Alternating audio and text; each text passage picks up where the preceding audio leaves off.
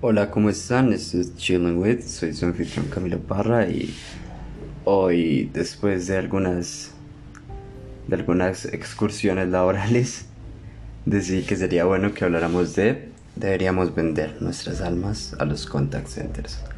Bueno, no sé si algunos de ustedes ya están familiarizados con eh, el mercado laboral, al menos de Medellín, eh, en estos últimos tiempos. Básicamente te piden o dos años de experiencia para, para empleos con tu trabajo o te, o te, te dan la, la oportunidad de ganarte al menos dos salarios mínimos vigentes en un contact center. Bueno, al menos si hablas inglés.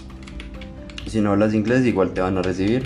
Supongo que puedes ganar un poco más que el salario mínimo, pero eh, ¿qué tenemos que tener en cuenta antes de empezar este trabajo? Lo primero es, este trabajo no es malo, de hecho es un muy buen trabajo, especialmente si necesitas el dinero, si tienes que trabajar por un tiempo, pero lo que tienes que saber es, y lo digo de experiencia personal porque he trabajado en estos lugares, hay mucha gente que se queda ahí. Y bueno, no tiene, bueno, no tiene nada de malo, pero si tú quieres hacer una carrera con lo que estás estudiando o quieres hacer una carrera en otro, en otro sector, eh, no es lo ideal quedarte ahí. Y digo que se quedan ahí porque cuando estás cómodo, cuando, o sea, imagínate que te acabas de graduar, no tienes experiencia laboral, em, pues necesitas plata, estás ahí en la casa de tus papás estorbando, no sabes qué hacer, eh, tienes como esa presión, de pronto sabes inglés o pues estás buscando un trabajo y eh, en 2021 está muy difícil conseguir empleo. Vas a ver estas ofertas en casi todos los todos los eh, sitios web para, para empleos. Em, lo que pasa es que cuando tú te pones cómodo, tú dejas de enviar hojas de vida, dejas de buscar otras opciones. Y yo he visto personas que se gradúan y van 3, 4 años y ellos siguen trabajando allá. Y obviamente, o sea, tú puedes, hay, hay oportunidades de carrera en cuando tú puedes trabajar ahí por un buen tiempo y si te va bien, eh, pues adquieres experiencia para, no sé, llegar a supervisor. El problema es que el supervisor pues ganará tal vez 200, 300, 400 mil pesos más que tú. O puede que tú eres ahí suficiente para volverte el supervisor del supervisor. Pero ¿cuánto gana él? ¿Y cuánto tiempo te lleva?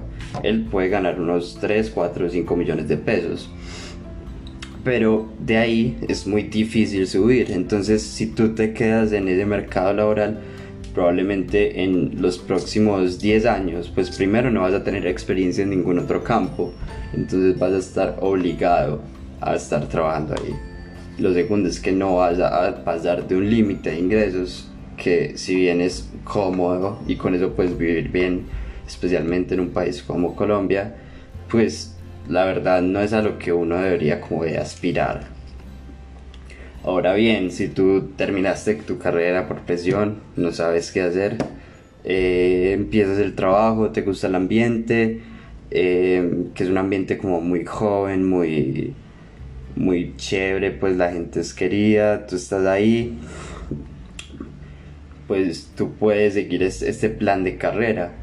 Pero si tú o sea, si tú tienes de verdad conciencia de que tú quieres hacer algo más con tu vida, no te recomendaría quedarte ahí mucho tiempo.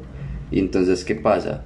Pensemos, de pronto tu compañero que se graduó al mismo tiempo que tú, eh, tampoco tiene experiencia, pero consiguió un empleo, un empleo de salario mínimo recién graduado eh, en su carrera y obviamente salario mínimo después de 5 años de estudio, 4 años de estudio, no sé cuánto dura tu carrera, es un poco desanimante, pero lo que pasa es que tú vas a tener experiencia. Entonces, digamos, tú trabajas un año, eh, trabajas un año en esta posición ganándote el salario mínimo, puede que te suban un poco, pero eventualmente cuando tú estés con ese año de experiencia, tú vas a poder aplicar a los trabajos que te van a pagar 1.5 salarios mínimos y de ahí solamente vas a empezar a escalar. Entonces está muy bien, la verdad, no aspirar a ganar mucho cuando recién te gradúas, especialmente con este mercado laboral tan volátil y en el que pues la gente se vende por nada. Pero mira, si tú vas construyendo tu hoja de vida, si tú vas tomando los, los pasos y tú vas trabajando, aunque sea desde el nivel más bajo, en lo que te gusta y en lo que estudiaste, en lo que te apasiona, en lo que quieres trabajar en tu vida, tú vas a crecer. ¿Cuál es el problema? Nuestra generación tiene un problema y es que nosotros primero no estamos preparados para la realidad. La realidad es que nosotros vimos a nuestros padres tener una vida mucho más fácil, ellos hicieron sus carreras, pues algunos estudiaron los que les tocó, otros no, estudiaron, no sé cuál sea tu caso, pero nosotros vemos como ellos, ellos de cierta forma crecieron y la cuestión es que era mucho más sencillo en ese entonces. En ese entonces es, no es difícil, no es imposible, pero es de mucha paciencia. Tienes que esperar, tienes que aguantar trabajos que tal vez no sean tus preferidos, pero lo importante es que no te quedes sin hacer nada, no te quedes con años sumando sin experiencia, no te quedes con 5 años de experiencia en, en un contact center, pues para después intentar aplicar a cualquier otro trabajo, porque amigo, no va a funcionar. Y las personas que no decidieron tomar esa ruta, que van a tener? Van a tener ya 5 años de, experiencia laboral, ellos van a poder aspirar a crecer más. Entonces, los contact centers son una buena forma de generar pues, un ingreso, son una buena forma de embalarte, pues eh, no tienes trabajo, no sé, tienes alguna situación. Pero lo que yo recomiendo, envía hoja de vida. Si trabajas ahí, sigue enviando hojas de vida, sigue buscando donde te acepten, sigue bus o sea, nunca te conformes con esos trabajos.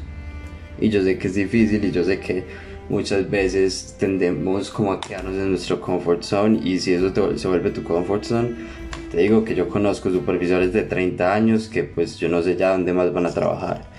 Yo conozco personas que bueno, se están ganando 4 o 5 millones siendo el supervisor del supervisor, pero o sea, su vida es eso. Y también tienes que tener en cuenta que es algo muy volátil donde suelen usarte eh, de una forma no tan de una forma pues bastante descarada entonces tú puedes estar en un trabajo te gusta pero llegan y te dicen oye te pasamos al turno de la noche de 10 de la noche a 6 de la mañana y tú qué puedes hacer cómo vas a decir que no o sea tienes que entender que cuando tú estás ahí tú vendiste tu alma por tus salarios mínimos. Por eso la verdad considero que hay que ser muy cuidadoso a la hora de empezar esta, estos trabajos, especialmente. Si es como tu primer trabajo, pues está bien sacarle provecho, está bien uno, eh, pues ganar un poco de dinero ahí, pero lo que no está bien de verdad es quedarte ahí. Este es el primer capítulo, vamos a hablar de muchas otras cosas. Eh, espero que lo hayan disfrutado.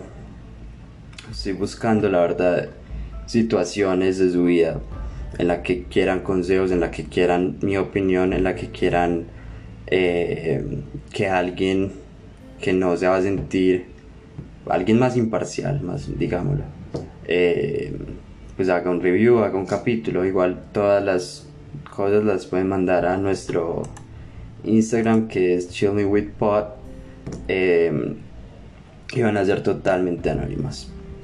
Muchas gracias por escucharnos y feliz 2021.